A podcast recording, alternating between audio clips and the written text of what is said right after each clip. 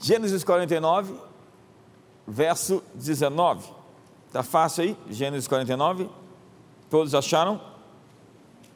Gade, uma guerrilha o acometerá, mas ele a acometerá por sua retaguarda.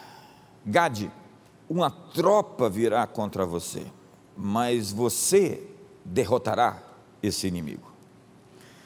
Olha para a pessoa do seu lado e diga para ele: Você parece mais novo e mais magro.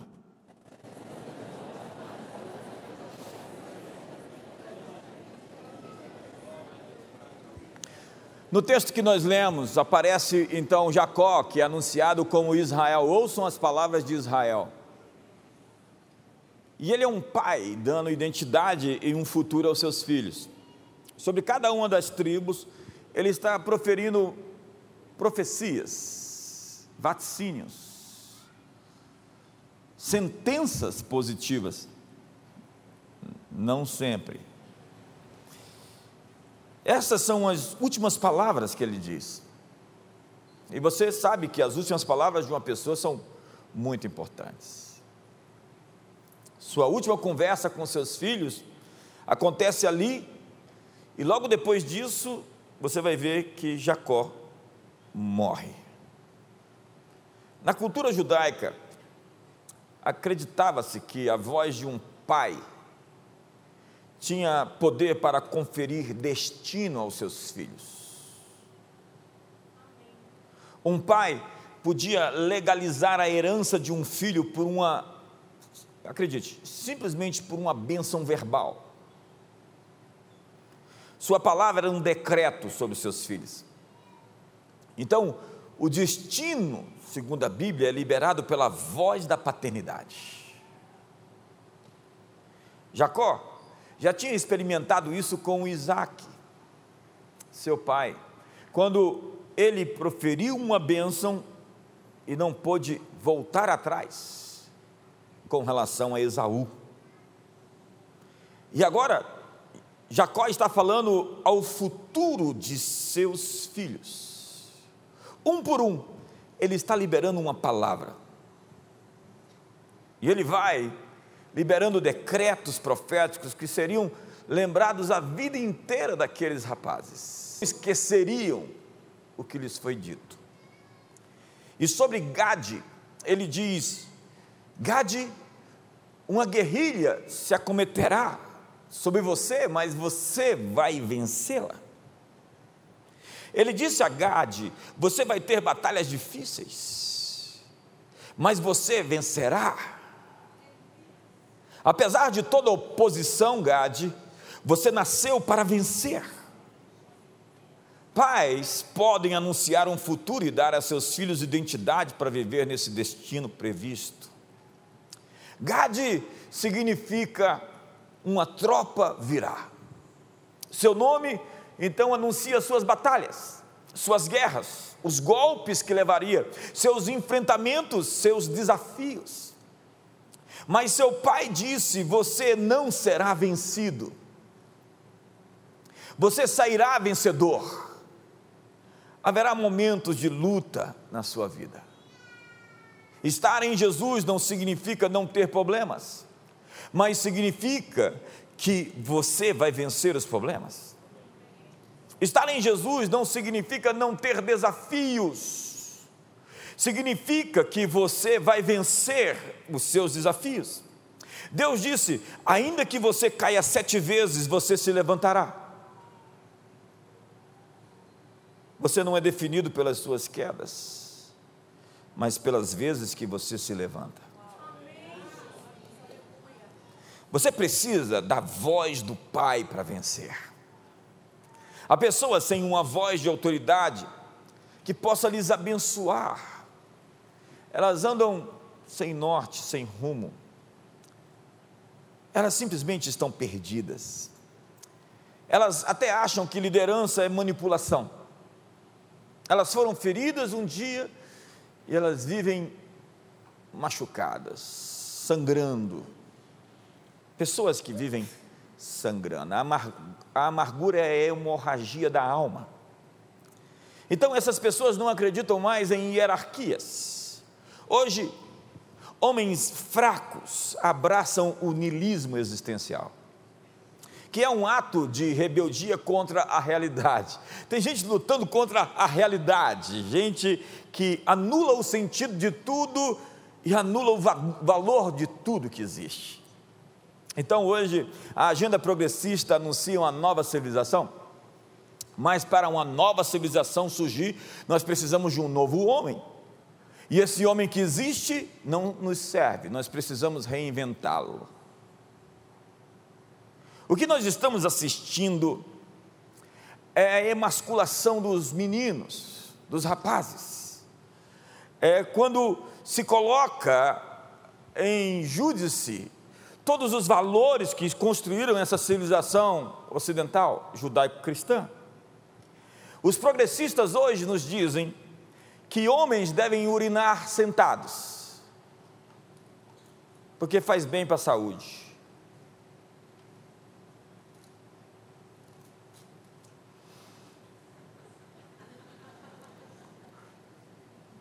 Eu não sei você,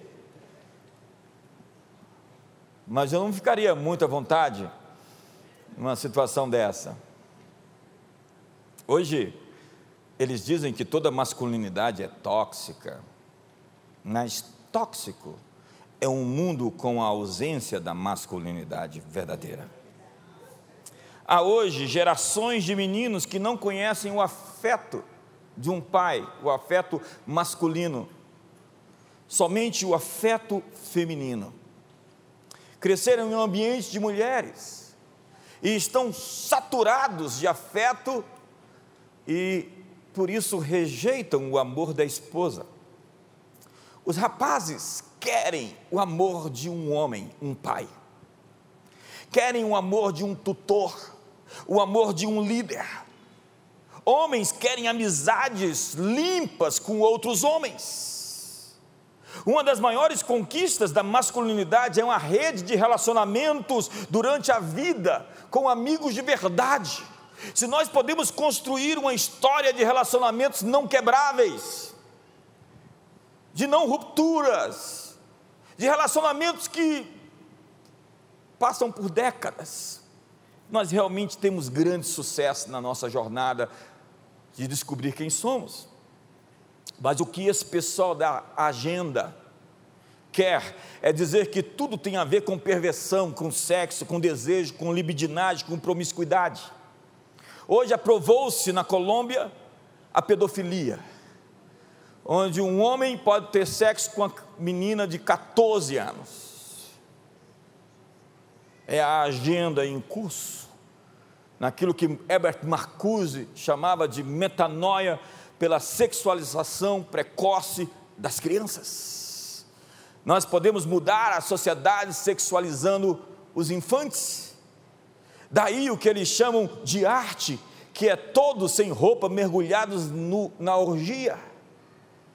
Um novo homem para uma nova civilização exige a desconstrução dos velhos valores cristãos, da família tradicional monogâmica, então eles inventam famílias pluriparentais, os chamados trisais, o poliamor.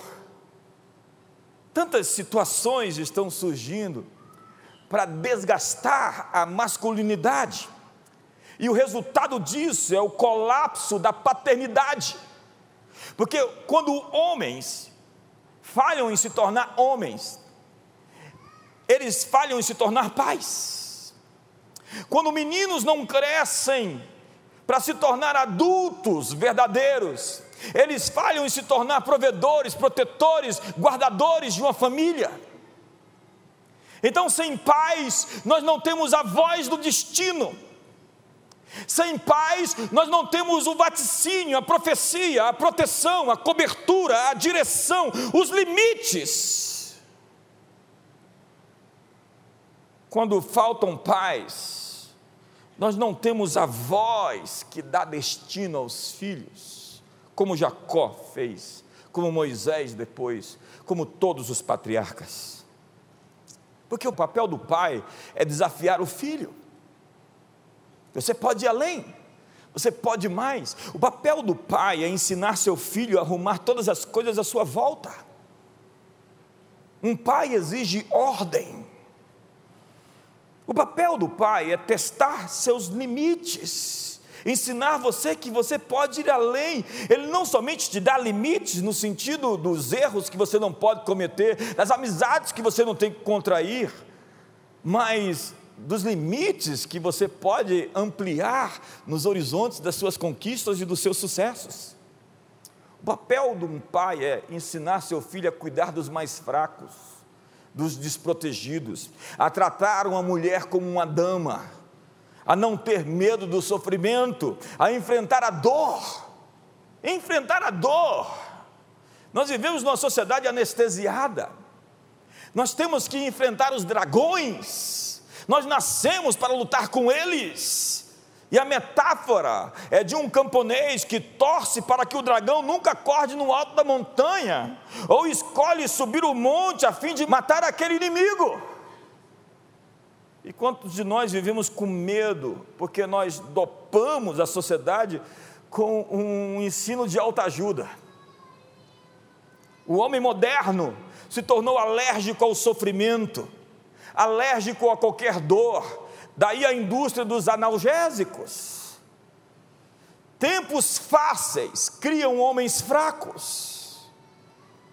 E Jordan Peterson diz o seguinte: se você acha que homens durões são perigosos, espere até ver do que são capazes os homens fracos.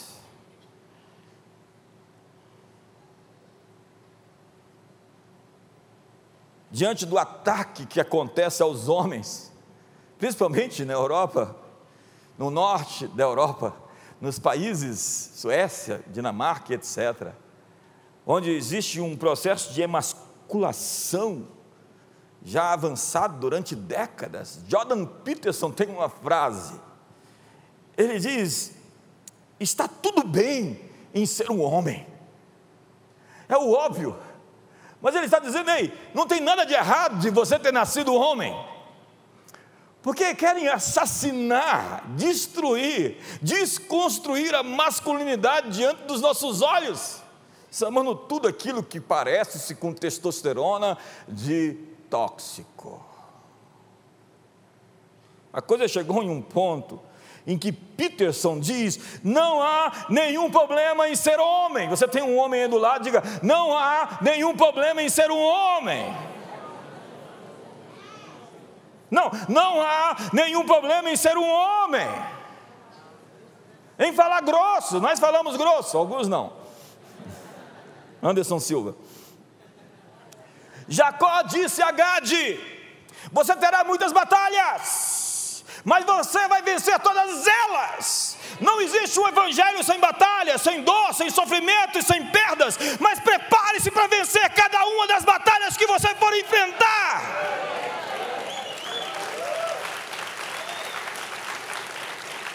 Nós precisamos da voz de um pai que nos abençoe, como Melquisedeque abençoou Abraão. Abraão tinha uma pessoa que o abençoava, ele entregou o dízimo a Melquisedeque, e Melquisedeque lhe deu uma autorização para prosperar. Porque é isso que significa a palavra barak no hebraico, uma autorização para ir uma autorização para avançar, uma autorização que diz vai e arrebenta, vai e detona, vai e conquista, vai e prospera, vai e ocupa. É isso que um líder faz, é isso que uma autoridade faz. A bênção é uma autorização para ir. E agora nós temos a bênção de Abraão para as doze tribos. E de Gade se diz: Bendito aquele que faz dilatar Gade, o qual habita como a leoa e despedaça o braço e o alto da cabeça. E se proveu da melhor parte, porquanto ali estava escondida a porção do chefe. A porção do chefe. Quantos querem conhecer a porção do chefe? Ele marchou adiante do povo, executou a justiça do Senhor e os seus juízos para com Israel. A palavra aqui ampliar significa uma extensão de domínios, uma extensão de herança. Ei, como filho de uma família, você tem direitos. Seu relacionamento, então, não é sobre uma religião, mas sobre uma filiação. Diz a Bíblia: a todos quanto o receberam, ele veio para os seus, mas os seus não o receberam. Mas a todos quanto o receberam, deu-lhes o poder de serem feitos filhos de Deus, a saber, os que creem em seu nome. O apóstolo João então diz: todo o que é nascido de Deus vence o mundo. E esta é a nossa vitória que vence o mundo, a nossa fé. E aos Romanos, Paulo escreve: Não recebemos o espírito de escravidão para andarmos com medo, recebemos o espírito de adoção que clama: Abba, papai, paizinho. Eu cresci num ambiente que falar assim com Deus gerava muitos ciúmes. Que intimidade é essa? Vamos falar ao Senhor Deus Todo-Poderoso, aleluia. Essa coisa de chegar assim, papai, papai,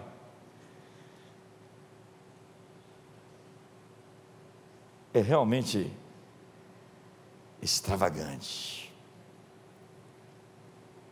Jeremias, o profeta, diz o seguinte: Se te fadigas correndo com os homens que vão a pé, como poderás competir com os que vão a cavalo? Se em terra de paz não sentes-se seguro, que farás na floresta do Jordão? Acredite, esse texto é sobre encorajamento. Esse texto é um pai falando para o seu filho: Você tem mais para dar. Põe a mão no ombro do seu irmão e diga: Você tem mais para entregar. Ei, você ainda não sabe o que você pode oferecer a esse mundo, entregar para essa geração. Se você se cansa em correr com homens, imagine quando vier a cavalaria. Jeremias está falando sobre a guerra, primeiro vem a infantaria.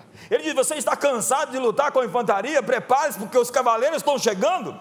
Deus está dizendo: Primeiro eu te farei vencer os homens, primeiro eu te farei vencer as batalhas contra os homens, e depois eu vou te fazer vencer os cavalos. Se você não desistir do nível onde você está, eu te farei lutar contra inimigos ainda maiores. Você ainda pode ficar incomodado com fofocas e com críticas, você está cansado disso. Você ainda se abala com ameaças. Você está surtando agora no nível de conflito que você está. Deus está te dizendo: Eu quero te entregar outras alturas, eu quero te levar a outros conflitos. Deus te diz: Eu te chamei para lutar contra os cavalos, e para lutar com eles, eu vou te fazer um tanque de guerra.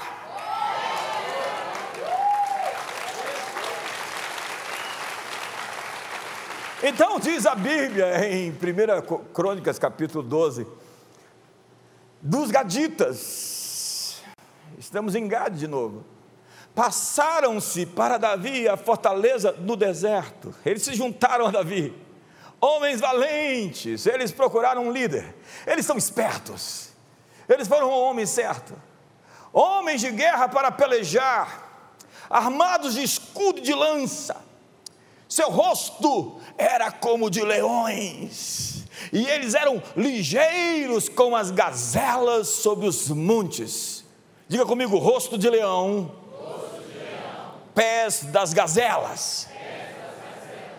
Rapaz, que combinação. Diga comigo: coragem, coragem. Rapidez. Hoje Deus vai derramar sobre você o espírito da coragem e da agilidade. Você vai correr rápido e você vai correr com coragem. Para vencer a tropa, para vencer o exército profetizado, você deve ter o rosto como de um leão. onde não existe medo. Um leão não titubeia, ele tem foco absoluto. Diga comigo, foco absoluto. Não, você consegue dizer, por favor, vamos lá. Foco absoluto. Um leão, ele é um predador. E predador tem olhos à frente ele não tem olhos de um lado e do outro lado da cabeça. Veja, tudo que é presa no mundo animal tem olhos de lado. Observe isso. Animais predadores têm olhos à sua frente. Eles têm foco absoluto. Então, não seja distraído por conta dos ruídos, das ameaças. Não perca a concentração por conta do barulho, há muito barulho. Quantos estão ouvindo barulhos? Ameaças, medos, assombrações, setas. Diga comigo, foco absoluto.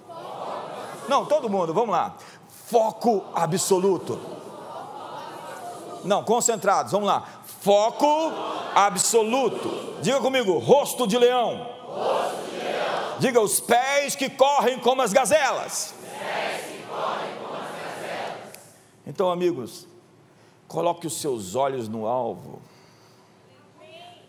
Às vezes você colocou os seus problemas no trono, quando Jesus deveria estar no trono.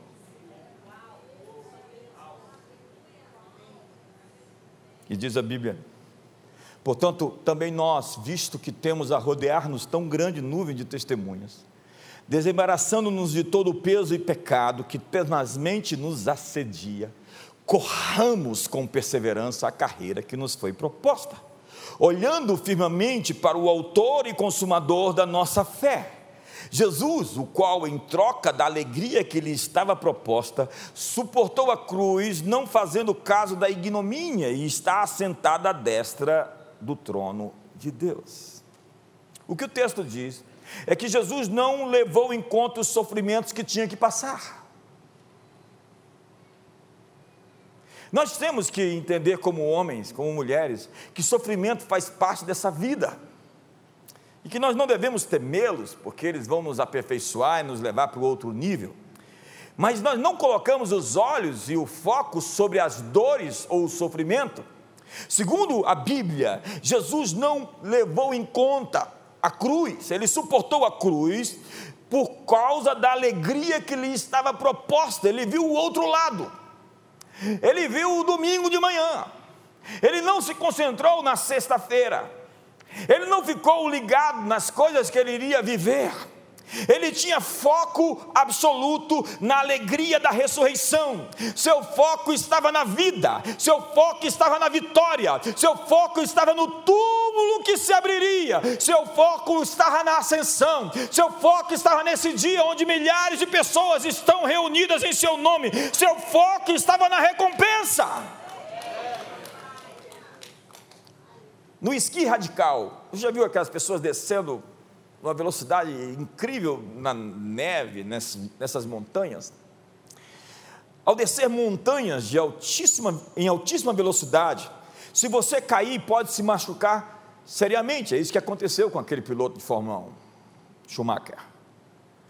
Perguntaram a um especialista: como você consegue escapar das quedas mais perigosas no esqui? Ele respondeu: eu olho para os espaços entre as árvores, olho para o lugar onde desejo passar. A lógica é a seguinte: não se concentre nas árvores, mas no caminho entre as árvores. Simplesmente encontre uma saída e não a perca de vista. Se você ficar focado em algo, é isso que você vai ver e procurar. Nós vemos o que estamos à busca de ver. Na corrida de 110 metros, com barreiras, tem uma regra para todos os atletas que ousam competir. Se você ficar olhando para aqueles obstáculos, você vai tropeçar neles. Você não pode fixar os seus olhos naquilo que se opõe a você. Você tem que encontrar caminhos e saídas para a vida acontecer. Rosto de leão, foco absoluto, andar como um vencedor, como alguém que já venceu, porque nós somos guerreiros e não pedintes, nós somos a imagem e semelhança de um Deus guerreiro. Então, por muitas vezes nós estamos pedindo quando nós deveríamos ordenar. Jesus nunca nos diz para orar para que doentes sejam curados. Ele nos diz para curar os doentes. Jesus nunca nos diz para orar para que demônios saíssem de pessoas. Jesus disse: Em meu nome expulsarão demônios. Nós somos guerreiros que deveríamos estar exercendo a autoridade, ao invés de estarmos sendo mendigos no palácio. Sun Tzu, na arte da guerra, diz: os guerreiros vitoriosos vencem antes de ir à guerra, ao passo que os derrotados vão à guerra e só então procuram a vitória. Ande como alguém que venceu, mova-se de conformidade com a sua fé e faça-se o mundo de acordo com o que você acredita. Para obter a vitória, Gade tinha rosto de leão, mas tinha pés rápidos, como das gazelas. Você precisa ser rápido para algumas coisas. Há muita gente reticente, procrastinadora, prevaricadora com seus deveres, gente namorando o erro. Você tem que ser rápido para sair de alguns lugares. No dia da Páscoa, Deus diz: pode sair, sai rápido. De Sodoma, Ló saiu meio que. E a sua mulher gostava tanto daquele ambiente que olhou para trás e virou pedra. Você precisa ser rápido para sair de algumas rodas de conversas infrutíferas. As más conversações corrompem os bons costumes. Quando você se mete em rodas onde a reputação das pessoas está sendo atacada, você está se paralisando e sentenciando a si mesmo ao ostracismo a derrota. Você tem que ser rápido para sair de algumas treitas que chamaram você para participar. Você tem que ser rápido para dizer não. Não. Simplesmente não. Quando a festa que você vai fica estranha, é hora de correr dali. Porque os vencedores sabem quando correr. José soube correr na hora certa. A mulher o pegou pelo braço, levou para o quarto. E se ele tivesse ficado ali, seus sonhos tinham morrido.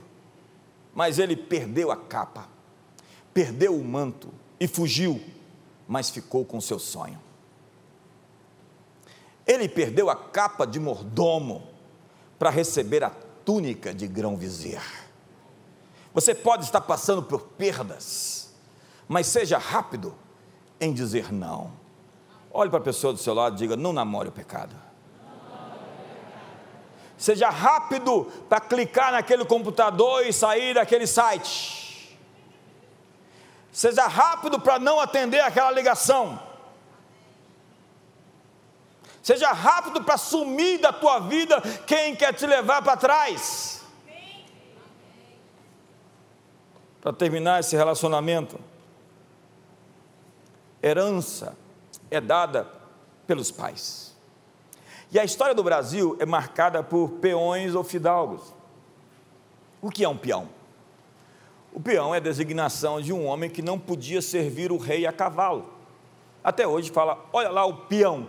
O peão é um homem que não tinha um cavalo para servir o rei. O que é um fidalgo? O fidalgo que não podia ser julgado em um tribunal comum, nos chamados pelourinhos, era o filho de alguém. O filho de alguém sempre tem uma grande vantagem na vida. Porque na Bíblia é assim, Bar Timeu é filho de Timeu, Bar Jonas é filho de Jonas, Saul é filho de Quis e Davi é filho de Jessé. Sua identidade sempre está conectada a quem você é filho, de que família você vem. Mas há homeless no corpo de Cristo que não tem teto, não tem casa, não tem igreja, desigrejados que não podem ser chamados por um nome de uma família espiritual. Dá um sorriso, foi irmão do lado. Agora está tenso, mas vai melhorar. O que nós temos que entender é que o nosso grande problema social é uma questão de famílias quebradas, famílias disfuncionais. Se nós quisermos consertar a sociedade, nós temos que começar pela sua célula. Porque o indivíduo não é a unidade de uma sociedade. A unidade de uma sociedade é a família. Sociedades são feitas de famílias. Se nós queremos curar a sociedade, nós temos que curar as famílias. Não adianta enxugar o gelo. Famílias inteiras e saudáveis vão curar o mundo. Se você quiser fazer alguma coisa boa da sua vida nesse mundo, construa uma família poderosa, uma família inteira, uma família saudável, uma família vencedora. A promessa dada é que em Abraão, diz o texto, serão abençoadas todas as famílias da terra, vós sois filhos dos profetas e da aliança que Deus estabeleceu com vossos pais, dizendo a Abraão: Na tua descendência serão abençoadas todas as nações da terra. Deus abençoou uma família para abençoar as nações. A promessa dada aos pais segue se cumprindo nos filhos. Então, o teto de um pai é o piso da próxima geração. Então, nós vamos construindo, e essa é a natureza do que chamamos de conservadorismo, acredite. É a ideia de que nós estamos sobre o ombro de gigantes que vieram antes de nós, construindo sob a base do que eles nos deixaram. Ser um conservador não é ser um retrógrado, pelo contrário, é estar construindo sob a sabedoria de séculos e de milênios que vieram antes de nós. Ser um conservador é respeitar o passado porque o progressismo é justamente o contrário, é fazer tábula rasa da sociedade, reinventar a sociedade, reinventar a família, reinventar o homem, reinventar a mulher. É isso que eles querem, uma nova civilização. E como eu disse, para uma nova civilização, você precisa de um outro homem que, na verdade, não é homem, é um híbrido.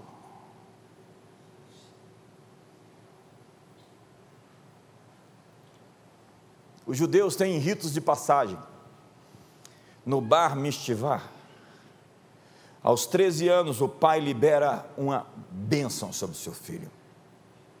Este é o meu filho em quem tenho o meu deleite. É um decreto de bênção. Em Mateus capítulo 3, Jesus não foi para onde ele devia ir, até receber uma comissão e uma bênção do seu pai. É no verso 16 que Jesus recebe a palavra de que você é o meu filho, em quem tenho o meu prazer, e o Espírito Santo leva ao deserto para ser tentado pelo diabo, porque suas tentações sempre são transições para seus próximos níveis. São degraus de subida ou degraus de retrocesso, de acordo com a sua resposta a cada tentação. Uma tentação é uma prova que você faz e é aprovado, ou uma prova que você é reprovado e fica onde está, ou retrocede a um ponto anterior. Então, quando você está sendo tentado, Deus está perguntando: Eu posso confiar em você? Me mostre. Eu posso confiar dinheiro a você? Você não será arrogante? Não vai se tornar um ostentador superior às pessoas, porque a minha graça foi eficiente para te dar dinheiro, para te abençoar? Eu vou lhe dar posição e prestígio, e como você vai usar isso? A tentação é sempre uma porta aberta para um novo nível, ou uma porta aberta para o passado, um retrocesso. A voz do Pai ecoou da eternidade: Você é o meu filho em você eu tenho o meu prazer, você está autorizado a ir. A voz do Pai libera destino. A voz do Pai está aqui hoje para liberar o destino dos seus filhos. Veja o texto de Jacó e Benjamim. Ao sair-lhe a alma, porque morreu, estamos falando de Raquel. Deu-lhe o nome de Benoni. Raquel deu o nome a Benjamim de filho da minha dor, filho do meu sofrimento. Era um estigma que esse rapaz ia levar para a vida toda, e o pai então interferiu, entrou no meio, e lhe chamou de filho da minha força, filho da minha destra o pai deu um decreto de destino, um chamado para aquele menino, e logo depois ele vai dizer que Benjamim é um lobo que devora, de manhã ele toma a sua presa e à tarde ele a reparte. Zacarias, então, e João o Batista, acontece uma coisa parecida. Sucedeu que no oitavo dia foram circuncidar o menino e queriam dar-lhe o nome de seu pai, Zacarias. De modo nenhum respondeu a mãe. Pelo contrário, ele deve ser chamado de João. Eu sugiro a você que dê esse nome para o seu filho, se você está grávida. Disseram-lhe: Ninguém há na tua parentela que tenha este nome. E perguntaram por acenos ao pai, porque o pai estava mudo, porque Deus às vezes deixa a gente mudo para a gente não falar bobagem e não profetizar contra aquilo que ele está fazendo. Porque no dia que o, a mulher foi visitada para ser engravidada, ele estava em, duvidando, e Deus falou: então vai ficar calado para não falar e falar contra o meu sonho, contra o meu propósito. Então ele estava mudo até aquele momento. Que nome se daria ao menino?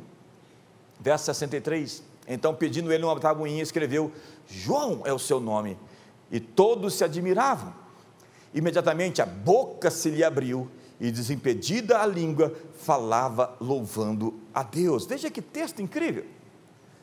A voz do pai foi liberada quando o seu filho nasceu, e o nome dele encerra a sua identidade.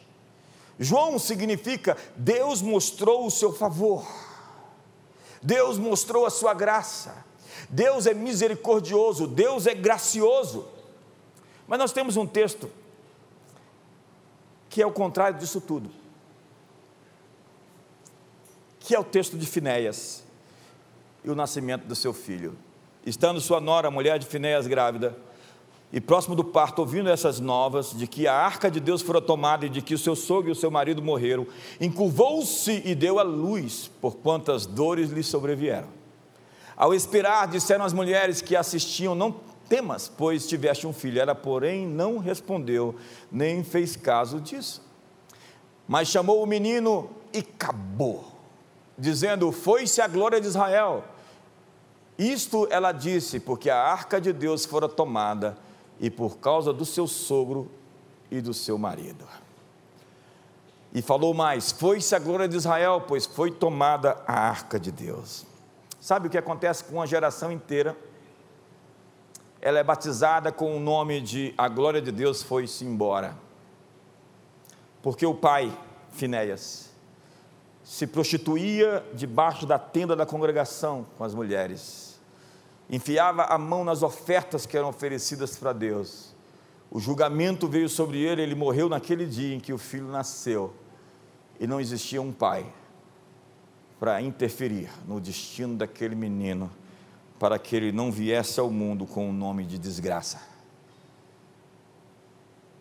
Assim é a realidade de tantos moleques que estão sem rumo, sem direção, sem limites, sem a proteção, sem o teto, sem um lar.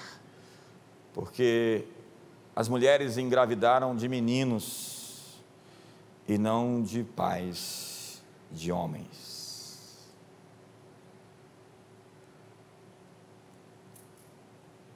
Pais devem profetizar sobre seus filhos, pais devem redimir seu chamado nós temos um Pai no céu que controla todas as variáveis, então nós não somos órfãos. E com isso eu termino. Tem a Santa Ceia e você quer ir embora.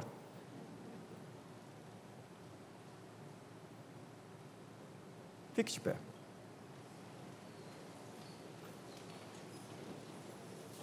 Não, não apague as luzes ainda.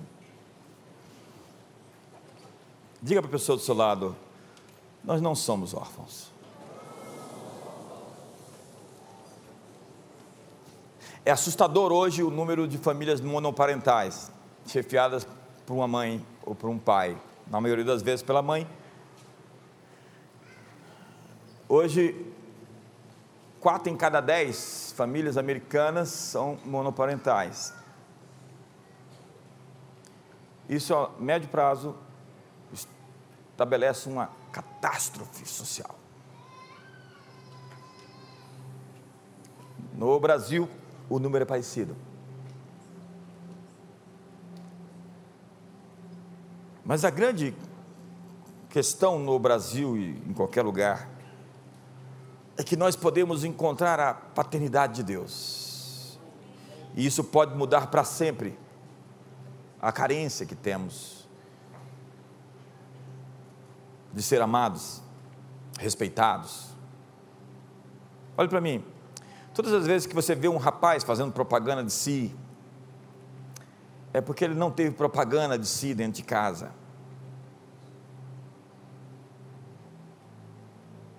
O seu valor sempre é medido pela sua performance.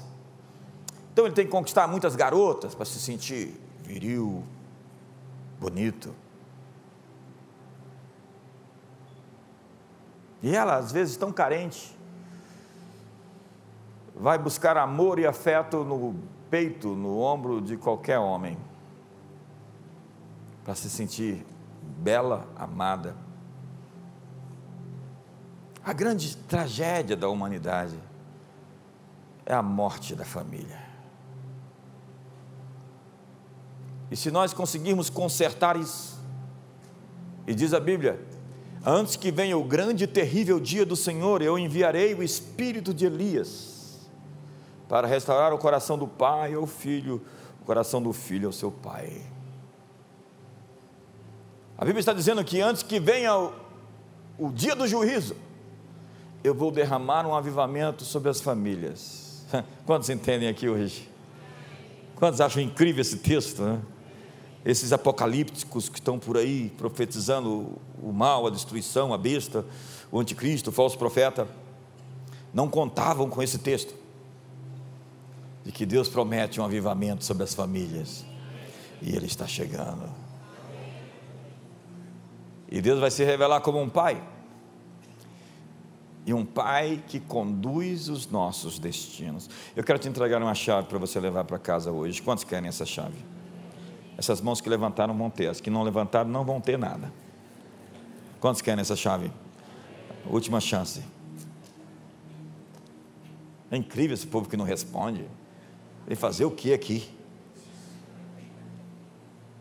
Você não é simplesmente um espectador, você faz parte de um culto ao nosso Deus. Então, celebre ao Senhor hoje.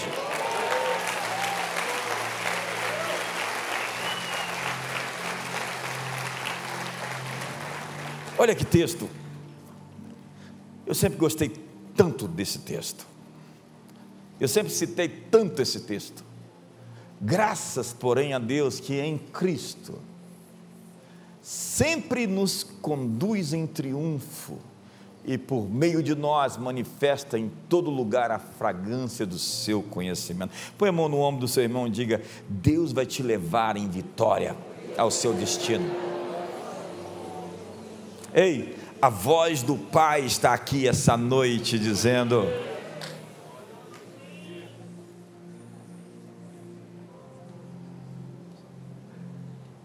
palavra conduz, é a grande chave desse texto conduz significa manipulação para o controle do resultado. Acredite. Deus está trabalhando secretamente, invisivelmente, em detalhes específicos daqueles que se reportam a Ele como um pai. Jesus disse: quando vocês orarem, falem com Pai nosso que estás nos céus. Essa é uma palavra poderosa. Quando você diz Pai, sabe o que acontece? Deus controla os seus resultados. Ele entra com as variáveis. Não é isso que ele fez, Gilvan? Controlou os resultados.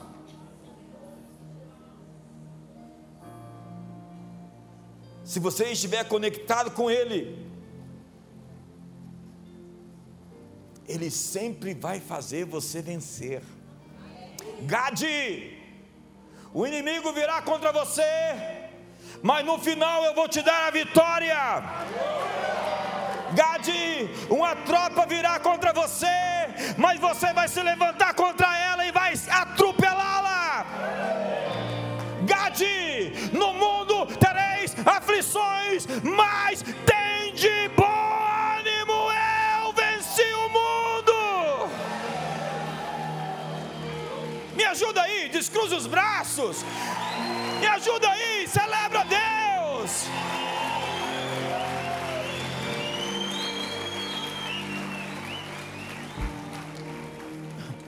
O Pai está dizendo essa noite, a voz do Pai está dizendo: Eu estou conduzindo.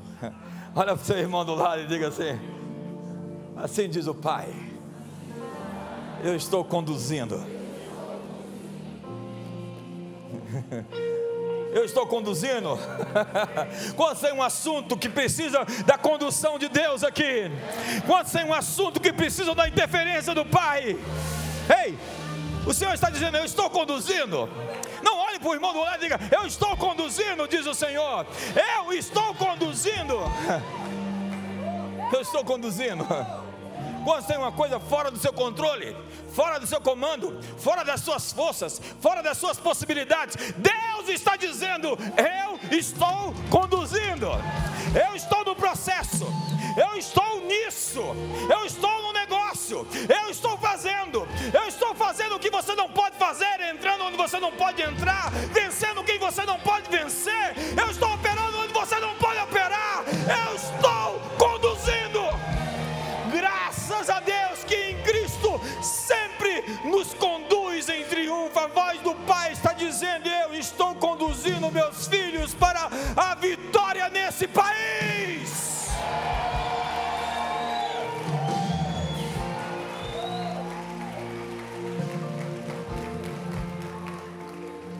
Então uma virada está acontecendo em seu favor. Empurra o irmão e fala assim: uma virada está chegando. uh!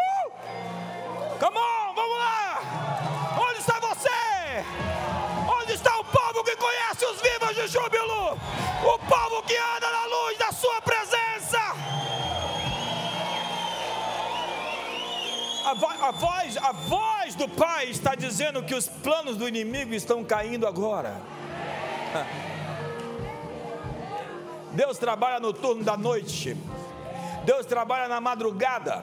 É certo que não dormita nem dorme o guarda de Israel. Deus está trabalhando agora por aqueles que nele esperam. Quantos esperam nele? Diga Pai, diga Abba Pai, diga Papai, diga Paizinho. Não recebestes o espírito de escravidão para andares atemorizados. Quantos estão assombrados, assustados e com medo? recebestes o espírito de adoção, que clama, Abba. Sabe qual é o princípio? Eu ouvi dizer, quando um pai, no tempo em que foi escrito esse texto, era comunicado que a mulher estava grávida, ele era pai de fato, mas só seria confirmado quando o filho nascesse, olhasse para ele e dissesse: Esse é meu filho, isso é o espírito de adoção.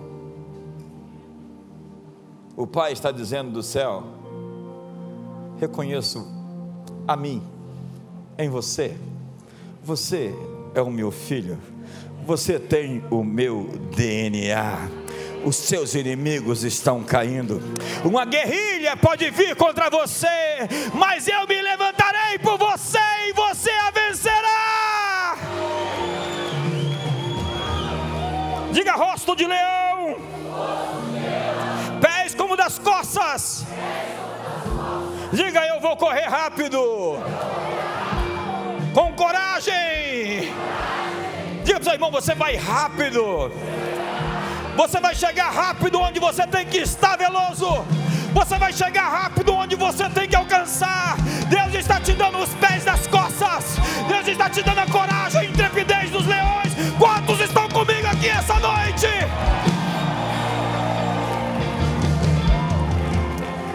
A voz do Pai está dizendo: Eu estou te dando parcerias para a vida toda. Eu estou te dando amigos uma rede de relacionamentos, eu estou te dando uma igreja para a vida inteira. Tem gente que tem uma conversa fiada, meu ciclo aqui acabou. Falei, que demônio conversou com você? Que falácia! Nós somos uma família, ninguém vai embora da família. Ciclo aqui acabou. É um sofisma. Orfandade é terrível. Você tem problema com seu marido, com sua esposa, você não vai embora. Pelo menos não deveria, né? Resolve, resolve a treita. Olha nos olhos. Fala a verdade em amor.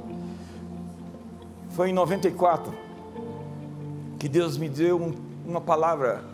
Eu vou te dar uma casa firme. 94. Eu estava num evento em Águas de Lindóia. E Deus me deu uma palavra tão forte. Eu vou te fazer uma casa firme. A voz do Pai está dizendo a você: sua casa será sólida. Seus filhos serão firmes. A bênção sobre nós pertence a todos os filhos que estão sobre o nosso teto, sob o nosso teto. Levante as suas mãos. A voz do Pai está aqui hoje, te abençoando e te dizendo: vai e conquista, vai e guerreia, vai e luta, vai e prospera, vai e cresce, vai, case-se e tenha filhos, vai, conquiste espaços, monte negócios, plante vinhas, colhe os seus frutos, casem seus filhos, edifiquem a terra. Orai pela paz na cidade, porque na sua paz vocês terão paz. Brasil, terra de paz. Brasil, Yahvé Shalom, Yahvé Shamar, Yahvé Tsidekenon, Yahvé Ha, Yahvé Nissi, Yahvé Sabaoth.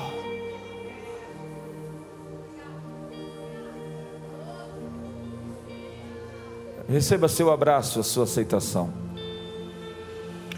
Receba hoje a sua bênção, que ele diz: Você é o meu filho amado, em quem tenho o meu prazer.